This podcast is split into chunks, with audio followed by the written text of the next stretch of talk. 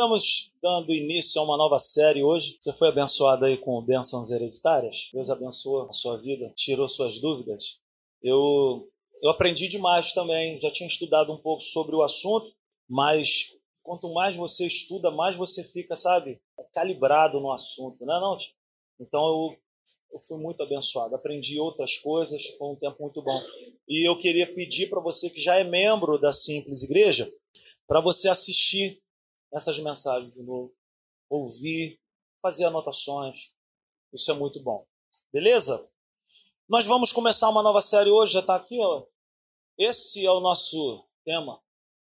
A força da nova criatura. Quantos aqui já são novas criaturas aí? Faz um sinal com as mãos. Você nasceu de novo? Você entregou a sua vida para Jesus? Ele é o seu único e suficiente Salvador? Você crê apenas nele como a, a, a ferramenta de salvação, como a ponte que liga ao Senhor, então você é uma nova criatura. Então é sobre isso que nós queremos falar, a força da nova criatura. Nós usamos demais esse versículo que nós vamos ler agora, mas ele continua sendo base para nós e nós vamos acrescentar. Essa, essa série ela tem base a carta de Paulo à igreja de Éfeso. Então nós vamos ler assim cada reunião aqui nós vamos estar lendo praticamente um capítulo inteiro de Efésios. Mas para nós darmos início, eu queria te convidar a você abrir a sua Bíblia comigo lá em 2 Coríntios, no capítulo 5, no versículo 17. Hoje eu quero fazer uma introdução e nas próximas reuniões nós vamos estar assim esmiuçando o porquê e os porquês que nós falamos tanto sobre esses assuntos. Por que, que nós somos favorecidos, benditos, amados? Por que, que nós não somos amaldiçoados? Então, 2 Coríntios, no capítulo 5, no versículo 17, diz para mim e para você, portanto, se alguém está em Cristo, é, não será, está escrito assim, é nova criação. As coisas antigas já passaram, eis que surgiram coisas novas. Amém? Curva a sua cabeça, vamos orar. Pai, obrigado. Obrigado, Deus, por esse privilégio e honra que temos de poder assim, meditar na tua palavra, aprender contigo, Pai. Fica à vontade nesse lugar, que teu espírito de conhecimento, de revelação, venha sobre nós com graça, com poder, quebrando toda dúvida, toda religiosidade cai por terra nessa noite. Todo sistema religioso cai por terra nessa noite. E que nós possamos sair daqui, Senhor, livres, mais livres ainda. Mais leves, mais, Senhor, com uma compreensão de sermos amados por Ti. E com a revelação de quem nós somos em Ti. Amém e amém. Então, se o bênçãos hereditários foi algo é, que Deus fez por nós para nós não sermos, para nós não sermos alguma coisa de ruim, bênçãos hereditárias foi algo que Deus fez por mim e por você quando nós não merecíamos, para que nós pudéssemos ser filhos de Deus. Amém? Então, nós não somos malditos, pelo contrário, nós somos benditos. Nós somos bem-aventurados. Nós somos favorecidos, amados por Deus. Beleza? Agora, a força da nova criatura tem um, tem um algo aqui que a gente precisa entender. Se bênçãos hereditárias é algo que Deus fez para que eu não fosse maldito, a força da nova criatura é algo que eu preciso entender, compreender para eu ser alguma coisa. Eu sempre gosto de, de contar isso. Nos Estados Unidos, há muitos anos atrás, um famoso evangelista que atuava muito na área de cura, sinais, prodígios, maravilhas, ele foi levado para uma cidade pequena para poder pregar o evangelho e ele chegou lá E falaram para ele, fulano, será que nós podemos ir na casa da irmã fulano de tal? Ela está à beira da morte, ela está muito mal e a qualquer momento ela pode morrer, mas o Senhor pode curá-la. No caso, o Senhor Jesus pode curar ele. Vamos lá. Ele chegou lá, era uma casa muito velha, era uma casa numa situação muito difícil, muito complicada. E eles, ao chegarem naquele lugar, eles começaram a orar e aquela senhora sentada num sofá muito velho é, eles oraram e ela bem abatida e ele, esse cara, o evangelista, ele olhou um quadro pendurado na parede e ele falou para ela, olha, no exato momento eles pararam a oração e falaram, olha, o que, que, é isso aqui? Ela falou assim, isso eu ganhei da minha antiga patroa, essa senhora que estava doente, ela havia cuidado de uma família durante uma vida inteira, ela foi é, uma espécie de governanta onde muitas pessoas foram morrendo naquela família e ela perdurava e ela foi ficando, ficando, ficando e até que um dia a matriarca dessa família que ela cuidou deu um papel para ela e ela achou aquele papel tão bonito, ela achou aquele papel tão legal que ela colocou numa moldura e transformou aquilo num quadro e colocou numa parede. E ela olhava para aquilo e não sabia o que era. E o evangelista falou: A senhora sabia que a senhora é muito rica? Aí ela: Eu sou muito rica? Eu estou morando numa casa nesse estado, tudo quebrado, tudo destruído. E o evangelista falou: Pois é, mas a senhora é muito rica. Aí ela: Como? Ela falou assim: Olha, a família que a senhora cuidou durante a vida inteira, ela passou, eles passaram todos os bens deles para a senhora.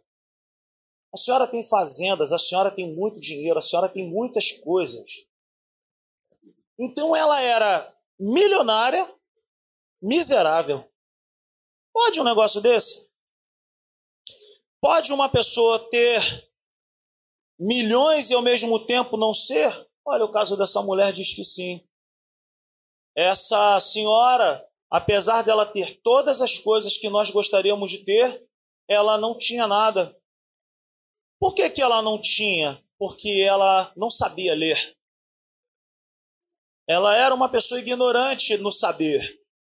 Ela olhava para aquele quadro e ela achava bonito. Ela tinha, mas por não ler, por não saber ler, ao mesmo tempo ela não tinha nada. O profeta Osés, ele chega a dizer: O meu povo perece por falta de conhecimento. No original, o texto vai dizer para nós: O meu povo está destruído. O meu povo está arruinado porque falta conhecimento. A falta de conhecimento é a maior das ignorâncias, é a maior das escravidões que existe na vida de um ser humano. Uma pessoa que não sabe ler hoje, é difícil até a gente conhecer alguém que não sabe ler. É uma pessoa que não sabe fazer uma conta aqui. Mas uma pessoa que não lê a palavra de Deus e que não sabe quem ela é em Cristo, se de fato Jesus é o Senhor e Salvador da sua vida, essa pessoa que não lê as, as Sagradas Escrituras, ela é uma pessoa ignorante também. É uma pessoa que pode estar dentro da igreja, frequentando a igreja, pode estar anos e mais anos, mas é uma pessoa que não vive a plenitude do Evangelho. Por quê? Porque falta conhecimento. E a falta de conhecimento é uma escravidão. Não é a vontade de Deus, mas muitas pessoas estão passando por maus bocados porque falta conhecimento. O texto que nós acabamos de ler, o versículo que acabamos de ler, vai dizer que, portanto, se alguém está, ou seja, tem que permanecer, tem que estar, está em Cristo, é uma posição, é uma postura, não é uma situação que hoje eu sou, amanhã eu deixo de ser, ah, de repente eu posso voltar depois de amanhã. Não, estar em Cristo é um estilo de vida, é uma maneira de se viver. Aí vai dizer assim: olha, aquele que está em Cristo é nova criação, e essa palavra aqui, nova, eu já falei aqui repetidas vezes que é no grego uma palavra chamada kainon. E essa palavra kainon, ela é uma palavra que nos remete a ser novo, não no sentido de ter sido reformado como um carro no programa do Luciano Huck. Era um Fusca 66, mas ganhou um tapa no visual e ficou de pé, ficou legal. Ele deixou, ele, ele passou a ser um carro zero quilômetro? Não, ele é um carro reformado. Então aqui o texto não diz que nós fomos reformados. O texto no original não vai dizer que eu e você recebemos um tapa no visual. Eu não deixei de ser gordinho, quando entreguei a minha vida para Cristo. Mas a mudança que houve na minha vida foi de dentro para fora. Então, de dentro para fora, Jesus ele apagou o meu passado. Então, a nova criatura, ela é uma pessoa que não tem ligação nenhuma com o passado e muito menos com as trevas. Eu não sei se isso te alegra, eu vou falar de novo. A nova criatura é uma criatura que foi totalmente feita nova em folha. Não tem passado, não tem histórico para trás, não tem nada. É como a Laura que nasceu, sobrinha do Hugo e da Anne, que nasceu hoje, hoje, e quando ela chegou no berçário, colocaram ela dentro daquele negocinho que eu esqueci o nome, incubadora, e as pessoas olham para ela e só remetem pensamentos daquela criança ao futuro. Por quê? Porque ela não tem passado. Por quê? Porque ela é nova, ela nasceu agora. Então, quando eu e você nascemos de novo em Cristo Jesus, o meu passado, o seu passado, foi completamente apagado o meu passado, o seu passado foi completamente quebrado. Então você não é um sofá que foi reformado. Você não é um carro que recebeu uma tinta ou recebeu um polimento. Você é algo novo, nunca existiu antes. O seu passado foi cancelado. Uma criança, quando nasce, ela fica na incubadora e as pessoas olham para ela e falam: parece com o pai? Parece com a mãe? Ah, será que, será que vai puxar é, para o lado do pai. Vamos usar a Laura aqui, né? Será que ela vai gostar de música como o pai? Ou será que ela vai gostar da parte administrativa como a mãe? As pessoas só, só falam olhando para aquela criança, olhando para o futuro. Ninguém chega numa incubadora e fala: tá vendo essa carinha dela aí? Ó? Isso não vale nada. Só tem cara. Isso só tem cara, mas olha, isso apronta. Isso apronta. Ninguém fala isso. Por quê? Porque ela não tem passado. Assim sou eu e você, quando entregamos a nossa vida de fato para o Senhor Jesus. Então nós encerramos a última série falando sobre bênçãos hereditárias, dizendo, explicando o que nós não somos. Hoje nós sabemos que nós não somos malditos, nós não, nós não somos escravos, pelo contrário, nós sabemos o que foi feito por nós, nos tornando filhos. Todo filho tem uma herança, Todo filho tem direitos.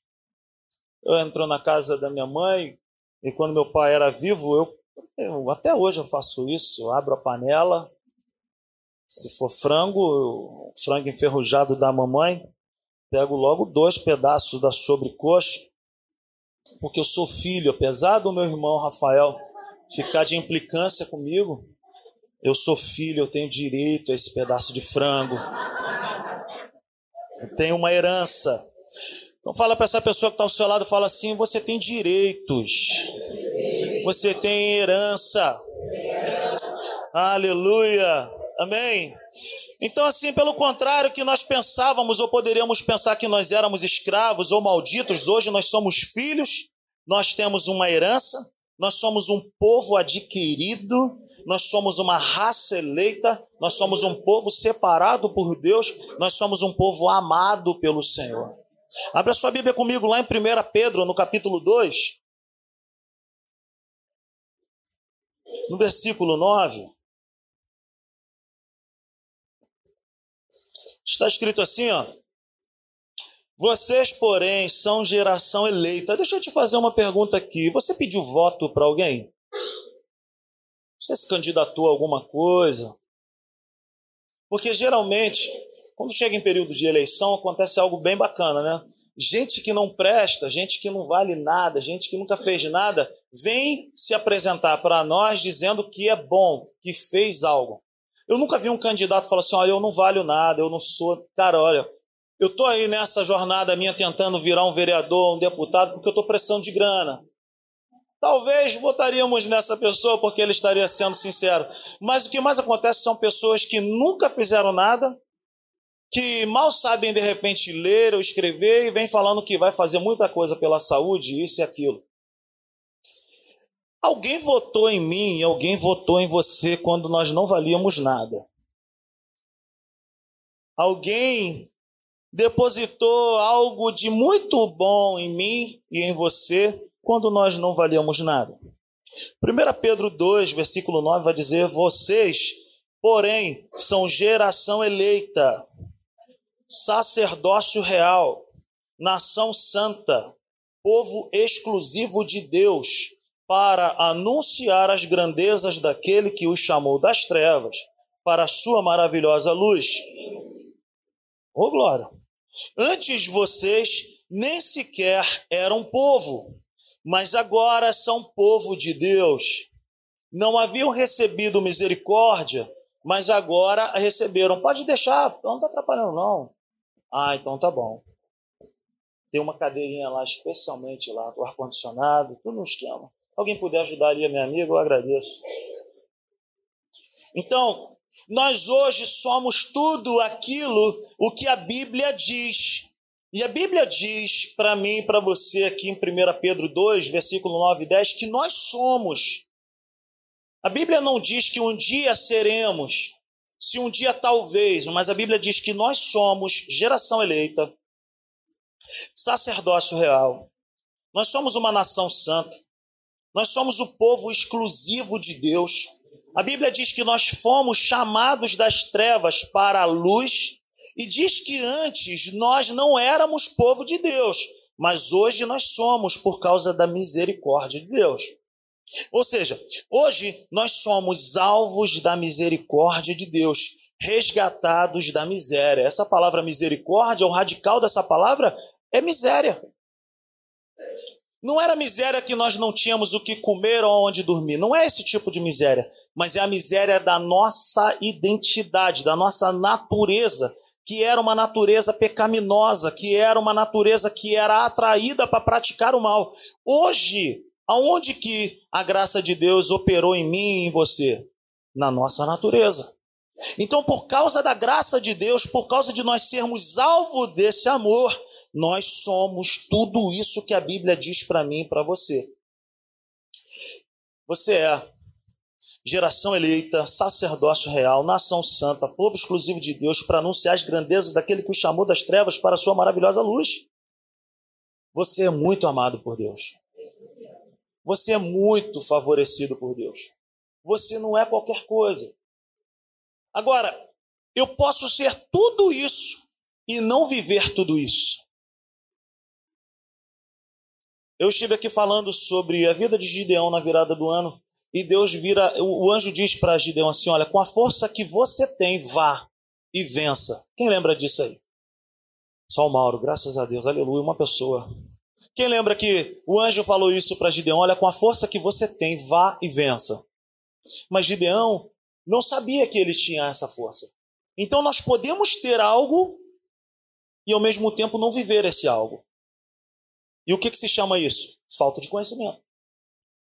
Por que, que muitas pessoas vivem como malditos? Por que, que muitas pessoas vivem uma vida, sabe, à margem, vivem uma vida, sabe, que, que não, não, não vive a plenitude do Evangelho, não vive a plenitude da paz, não vive a plenitude daquilo que o Senhor promete na Sua palavra? Eu não estou aqui dizendo que nós não passamos por lutas e nem adversidades, claro que passamos.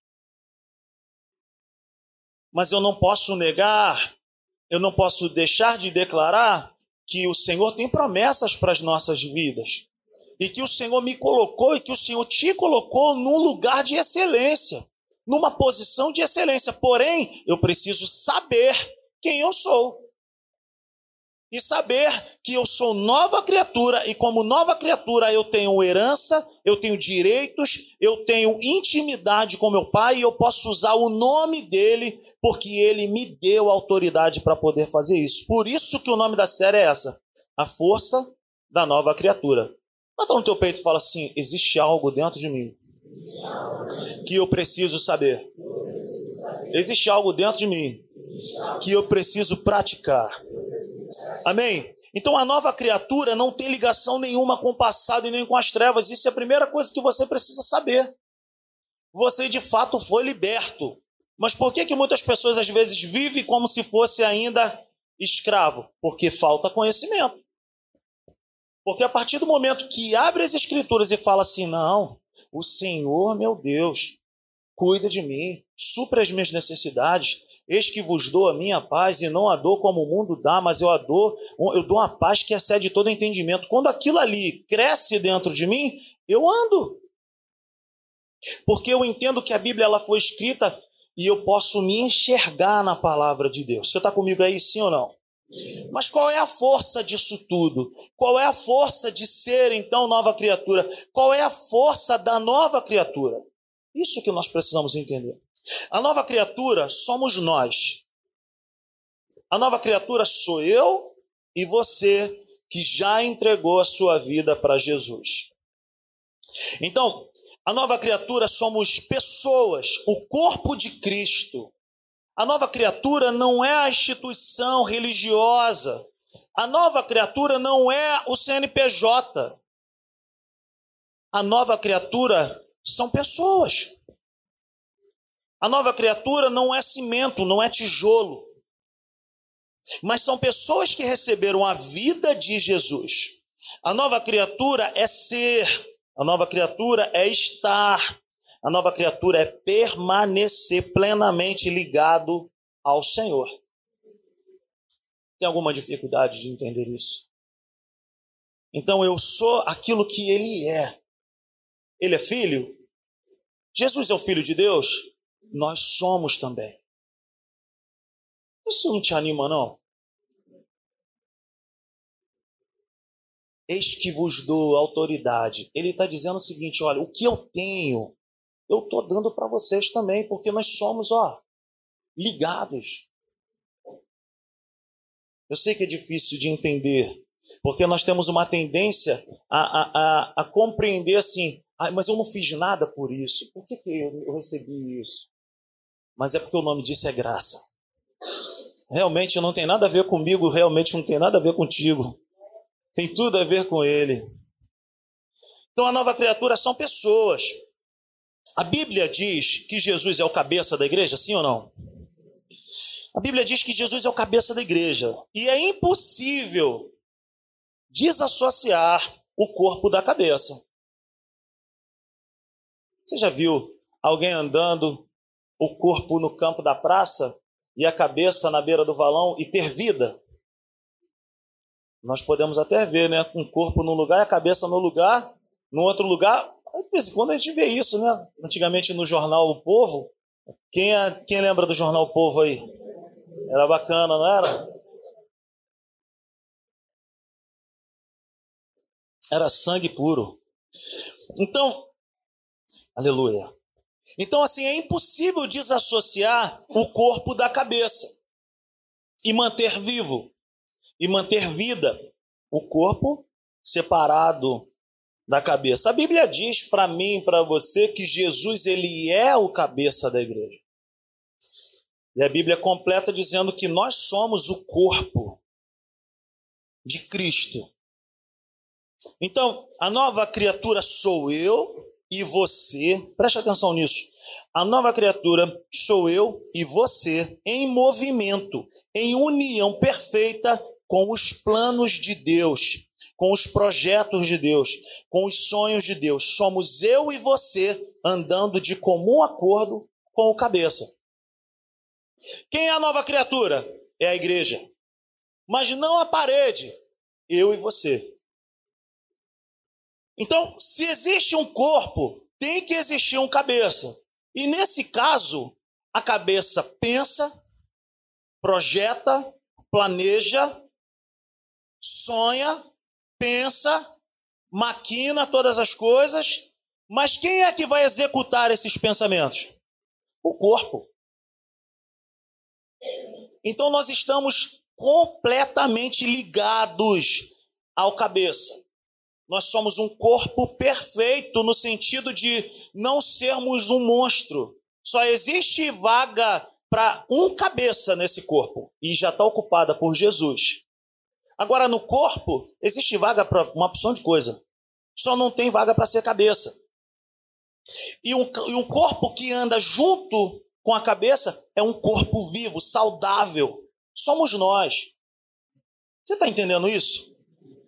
Então nós estamos em união perfeita com os planos de Deus, com os seus projetos, com os seus sonhos, Então somos eu e você andando de comum acordo com ele, ele pensa e nós executamos. Me acompanha aí. Não é assim?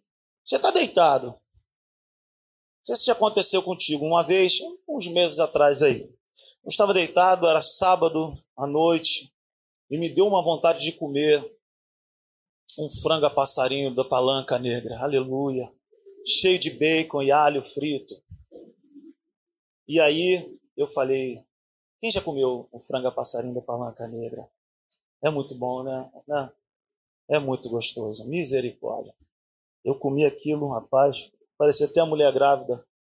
Desejo. E aí eu, eu tive que fazer algo, porque a minha cabeça desejou o frango a passarinho, mas o meu corpo estava com a preguiça de levantar da cama. Então o meu corpo teve que negociar com a minha cabeça para poder levantar e comprar aquele frango a passarinho. Você está entendendo isso? A cabeça sempre pensa em algo, mas nem sempre o corpo obedece. Pegou isso aí? O que, que acontece? Jesus ele é o cabeça da igreja e ele tem muitos planos para a terra. Muitas coisas Deus tem idealizado para o mundo mas ele depende da sua igreja. Enquanto a igreja não entender que Jesus é o cabeça e que nós estamos ligados totalmente a Ele, nós nunca vamos cumprir o nosso propósito. Se você achar que a sua vida é uma vida solta, vagando por aí, fazendo somente a sua vontade, você nunca vai ser feliz nós só vamos encontrar o real prazer da vida, ser feliz de fato, o dia que nós entendermos que nós somos ligados, estamos totalmente ligados com a cabeça que se chama Cristo. E nós somos a igreja, o corpo de Cristo, em movimento para realizar a vontade dele. Por isso que nós somos nova criaturas. Então, quem é a nova criatura? Eu e você, andando de comum acordo com os pensamentos dele. Aleluia. Amém? Você entendeu isso aí?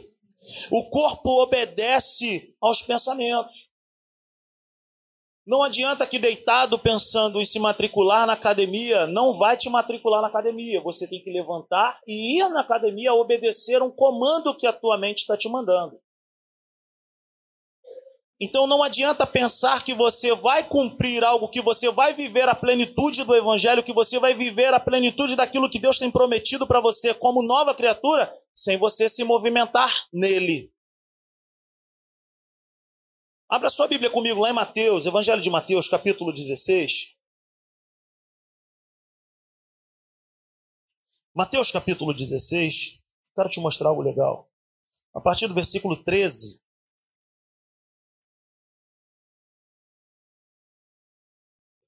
Vamos fazer uma leitura.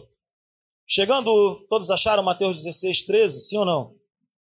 Chegando Jesus à região de Cesareia de Filipe, perguntou aos seus discípulos: Opa, tem um bicho aqui, amarrado. Sai fora, pisa nele, rebenta. Repreende isso em nome de Jesus. Rebenta. Sapato de fogo, varão de guerra. Chegando Jesus à região de Cesareia de Filipe, perguntou aos seus discípulos: Quem os homens dizem que o homem é? Quem? Quem os homens dizem que o filho do homem é? Eles responderam: Olha, alguns dizem que é João Batista, outros Elias, e ainda outros Jeremias ou um dos profetas. E vocês? perguntou ele: Quem vocês dizem que eu sou? Simão Pedro respondeu: Tu és o Cristo, o Filho do Deus vivo. Então respondeu Jesus: Feliz é você, Simão, filho de Jonas, porque isto não lhe foi revelado por carne ou sangue, mas por meu Pai que está no céu, nos céus. Eu lhe digo que você é Pedro, e sobre esta pedra edificarei a minha igreja, e as portas do inferno ou as portas do Hades não poderão vencê-la. Eu lhe darei as chaves do reino dos céus. O que você ligar na terra terá sido ligado nos céus, e o que você desligar na terra terá sido desligado nos céus. Amém? Veja bem, Jesus está aqui fazendo uma pesquisa de opinião. Jesus parou com seus discípulos e foi fazer uma pesquisa de opinião. Já viu quando você vai num restaurante, qualquer outro lugar que te um, um questionáriozinho para você responder? O que você achou do restaurante? O que você achou do atendimento? O que você achou? E você vai lá marcando. Uma ligação para uma operadora de telefone aí.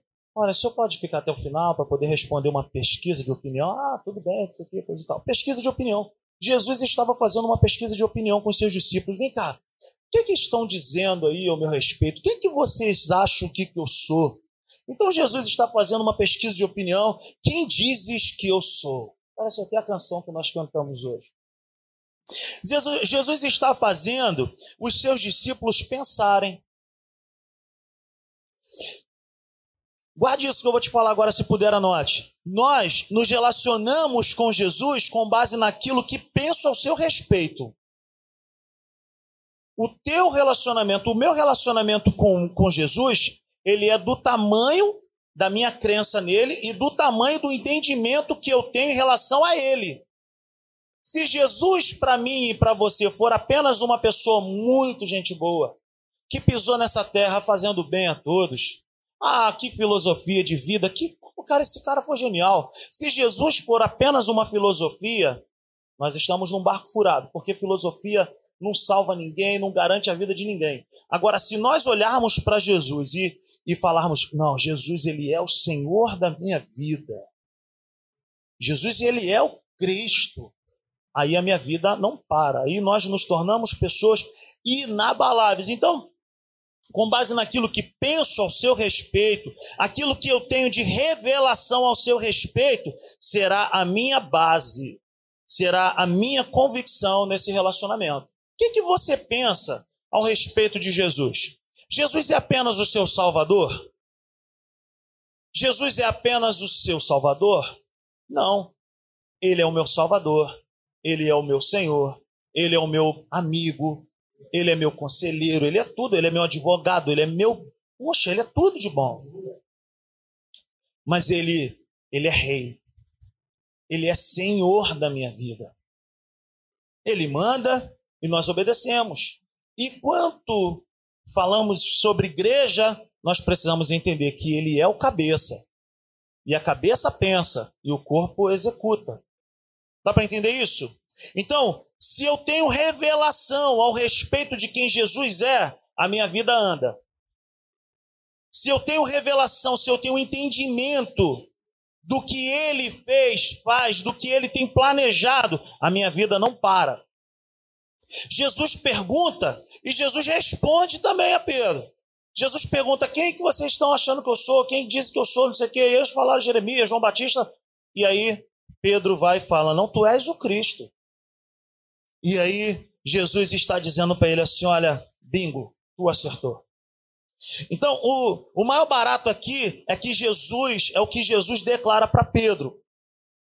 Você é Pedro. Jesus ele fala para Pedro: olha, você é Pedro. Pedro, anote isso aí. No original significa pedra. Pedro é pedra. No grego também pode chamar de igreja mas não é baseado no pensamento. Não estou aqui julgando ou falando mal dos nossos irmãos católicos que julgam Pedro como se fosse o primeiro papa, como se fosse o primeiro líder da Igreja Católica. Porque se hoje em dia um padre não pode casar, Pedro ele era casado porque Jesus ele curou a sogra de Pedro. Então Pedro ele não pode, ele não é a base, o fundamento da igreja, como os nossos irmãos católicos pensam e acreditam. Por quê? Porque o que sai da boca de Pedro é o que tem que sair da minha boca e da sua boca.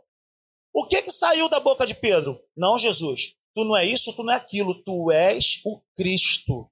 Tu és o Senhor. Tu és tudo isso e mais um pouco. Então você é Pedro, pedra, igreja no grego. Pedro é Petros, é uma pedra separada, um pequeno, uma lasca de pedra, um leito de uma rocha firme. Jesus não está fazendo apologia exclusiva à pessoa de Pedro. Jesus não está dizendo, Pedro, você é o cara. Não, muito menos a instituição humana. Jesus também não está dizendo em relação à parede. Mas Jesus está fazendo apologia a todos os que entendem quem ele, ele, ele, Jesus de fato é. Quem Jesus é? Ele é o Cristo. Ele é o ungido, ele é o Senhor, ele é o Todo-Poderoso. Então, para essa pessoa, para esse tipo de nova criatura, para essa gente que recebe Jesus como único suficiente Salvador, que tem essa revelação de que Jesus é o Cristo, Jesus está dando um presente para a nova criatura para essa pessoa que nasceu de novo e que tem essa declaração na ponta da língua, tu és o Cristo, Jesus está, te, está dizendo para mim e para você. Eu lhe digo, você é essa pessoa. Aí ele vai dizer assim: olha, sobre você eu vou edificar a minha igreja. Igreja, queridos, não é parede, mas igreja somos nós. E sobre a minha vida e sobre a tua vida, as portas do inferno não prevalecerão. Sobre a minha vida e sobre a tua vida, o inferno não pode prevalecer. Sobre a minha vida e sobre a tua vida, o Senhor me deu chave, deu chave para mim e deu chaves para você. Que chaves são essas? Pedro saiu dali com alguma, com alguma obra, Pedro saiu dali com alguma chave física, Pedro saiu dali com algum endereço para ele poder em algum lugar visitar e abrir algum portal, alguma porta? Não. Essa chave, ela habita dentro daquele que nasceu de novo e ela habita dentro daquele que se tornou uma nova criatura. A nova criatura tem poder, a nova criatura tem unção, a nova criatura tem autoridade. A nova criatura, o inferno não pode prevalecer. Nós, novas criaturas, temos as chaves do reino. Você consegue entender isso, sim ou não? Jesus está explicando para Pedro: todos os que têm essa revelação são como você, uma pedra separada. Todos os que têm essa revelação de que eu sou o Cristo, que eu sou o cabeça, que eu sou o Senhor de, de da igreja. Sobre gente assim. Gente, é conosco que Deus está contando. Com gente que, que bate no peito e fala: Cara, eu sou nova criatura, eu preciso me posicionar, eu preciso fazer aquilo que o Senhor tem mandado eu fazer, eu preciso ousar e vencer. Eu preciso ousar e crescer. Eu preciso abrir a minha boca. Eu preciso me colocar na sociedade como nova criatura, porque eu não sou um pobre coitado. Eu não sou alguém que sou órfão, que estou aí vagando, pedindo igual um mendigo. Eu sou um filho de Deus, uma nova criatura, eu nasci de novo. Ele me deu poder, autoridade, ele me deu unção. Nós somos a igreja. Diga para essa pessoa que está ao seu lado assim: olha, muito prazer. Eu sou a igreja do Senhor. Nós fomos plantados nessa terra como sementes para dar certo. Sabia que você foi plantado nessa terra para poder dar certo? Você foi plantado nessa terra aqui para poder fazer algo que Deus colocou no seu coração para você fazer. Você vai fazer e você vai ver que vai dar certo. Você consegue entender isso? Nem todos aqui vão ser pastores, nem todos aqui vão exercer um chamado ministerial, mas dentro daquilo que você foi chamado para fazer, faça como se estivesse fazendo, porque está fazendo, porque foi o Senhor quem te colocou lá. Vai mergulhar, né, não, meu irmão? Vai mergulhar? Mergulhe para o Senhor. Vai ser maratonista, né, Tiago? Corra pelo Senhor. Vai cuidar dos enfermos? Cuide como se fosse para o Senhor, porque é. Cumpra o seu propósito como você. Você tem que imaginar, você tem que pensar, cara, eu sou a igreja do Senhor. Eu sou uma nova criatura. Eu tenho vida em mim. Você está entendendo isso? Jesus está explicando isso para Pedro. Aí, Pedro, tu acertou. De fato, eu sou isso que saiu dos seus lábios. E porque você entendeu isso, aí eu vou te dar chaves. Essas chaves, como eu falei, não são chaves físicas. Mas essas chaves, elas são chaves espirituais. Que vão fazer eu e você abrirmos portas espirituais. fecharmos outras situações também. O que, que eu quero dizer com isso? Existem situações na minha família, na sua família, que eu e você temos que nos posicionar como novas criaturas e falar: opa, até aqui você foi. A partir de agora eu quero declarar que eu estou fechando essa porta aí eu estou declarando um basta, eu estou declarando agora a falência do inferno. As portas do inferno não podem prevalecer contra a minha casa, as portas do inferno não podem prevalecer contra o meu casamento, contra a minha vida, contra os meus filhos. Isso e aquilo. Você entende isso aí, sim ou não? Fica de pé nesse momento.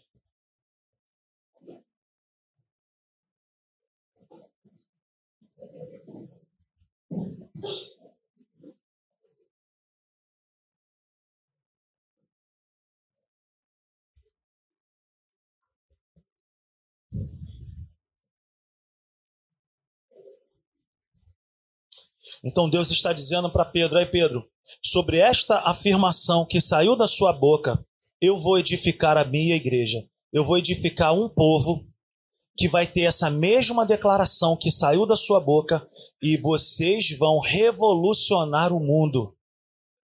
Vocês vão transformar uma sociedade com essa declaração. Qual declaração? Tu és o Cristo o Filho do Deus vivo, tu és o Senhor. E a igreja, ela se reúne em lugares. A igreja se reúne em templos, em prédios, mas a igreja são pessoas. Pessoas imperfeitas, mas são pessoas amadas. São pessoas em transformação, assim como Pedro. Olha que a revelação foi dada justamente para Pedro o, o apóstolo que mais é, ficou explícito situações na vida dele que precisava de transformação. Então, não se preocupe. Se você olha para você e fala assim, cara, mas eu não sou a melhor pessoa para isso. Olha, deixa eu falar uma coisa para você e para mim. Deus ele nunca chamou ninguém perfeito. Mas ninguém que Jesus chamou permaneceu da mesma forma como estava. O que, que eu quero dizer com isso? Se você está imperfeito, celebre ao Senhor porque você está no lugar certo. Ninguém aqui é perfeito. Quando você abrir aquela porta ali, você vai dar de cara comigo. Eu não sou perfeito. Nós estamos em fase de transformação. Mas enquanto eu e você não nos posicionarmos como novas criaturas, nós nunca vamos experimentar aquilo que o Senhor de fato tem para nós. Então a igreja se reúne em lugares, mas a igreja são pessoas imperfeitas, amadas, pessoas em transformação, assim como Pedro, nós somos a igreja. Então, a força da nova criatura. Quem são essas pessoas? São pessoas que reconhecem que o Senhor Jesus é de fato o Senhor, que Ele é o cabeça e que tem o conhecimento do poder que Ele tem e do poder que Ele disponibilizou para mim e para você. Essas pessoas, elas sabem que elas estão empossadas pelo nome dele. Essas pessoas se manifestam com os pensamentos que ele tem ao respeito da terra. Quem é a nova criatura? A nova criatura é uma pessoa que pensa juntinho com Jesus. Se Jesus tem um pensamento em relação à sua igreja, abandone o seu pensamento errado e deixe ele pensar por você em relação à sua família. O que, que você pensa em relação à sua pessoa? O que, que você pensa em relação a você? Ou o que o inferno pensa em relação a você? Pouco importa. O que mais importa é o que eu sou perante os olhos do meu Senhor. O que ele pensa ao meu respeito, o que ele pensa ao teu respeito é o que vale. Feche seus olhos aí nessa noite. O que, é que você pensa que é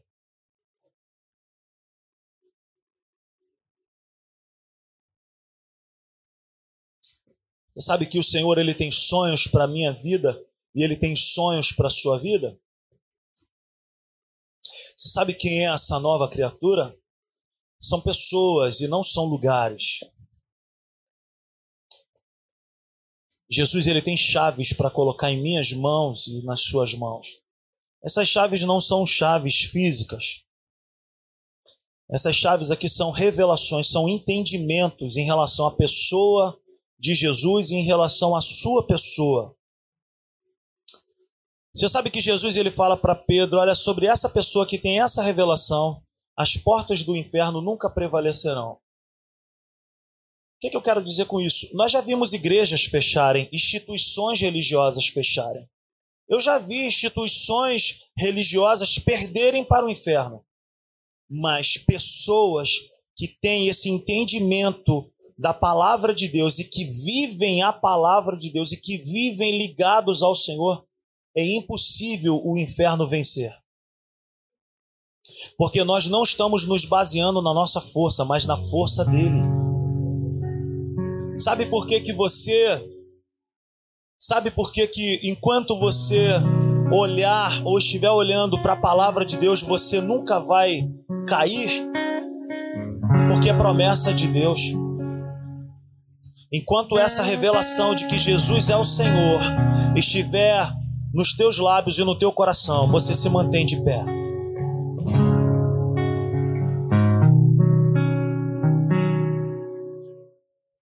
Ele de fato é o Senhor das nossas vidas. E nós somos novas criaturas. Existe chave para a minha vida e para a tua vida. Paredes caem, tijolos perdem a força, prédios caem também. Mas uma pessoa que tem a revelação de que Jesus é o Senhor, essa pessoa é inabalável. Então a nova criatura são pessoas que andam com essa promessa na ponta da língua. Essa nova criatura, ela tem poder, ela tem unção, ela tem autoridade. Ela não é autoritária, mas ela tem autoridade. Quando ela abre a boca, sai doce, sai mel da boca. Mas quando ela fala ao inferno, é como se fosse uma bazuca, sai poder da boca dessa pessoa. A nova criatura é todo aquele que anda com a verdade, de verdade. Coloque a sua mão sobre o seu coração e fale para você si mesmo: Eu preciso andar de verdade, na verdade, e na verdade, de verdade. Essa palavra, fale aí, essa palavra tem que ser uma âncora para minha vida. Ela tem que ser um sustento para minha vida ela tem que permear os meus dias. Essa palavra, ela tem que me guiar, me orientar, me esclarecer. Eu preciso ter a revelação de que sou nova criatura e de que eu tenho força, poder, unção, autoridade em nome de Jesus. Enquanto Jesus for, fale isso o nosso Cristo, nós seremos inabaláveis. Aleluia. Aleluia. A nova criatura precisa saber quem ela é. A nova criatura ela precisa saber que ela tem direito e ela tem uma herança. Você não é esse mendigo espiritual aí que o inferno tenta colocar nas nossas mentes. Você e eu não somos, não somos órfãos nessa terra. Pelo contrário, nós somos muito amados.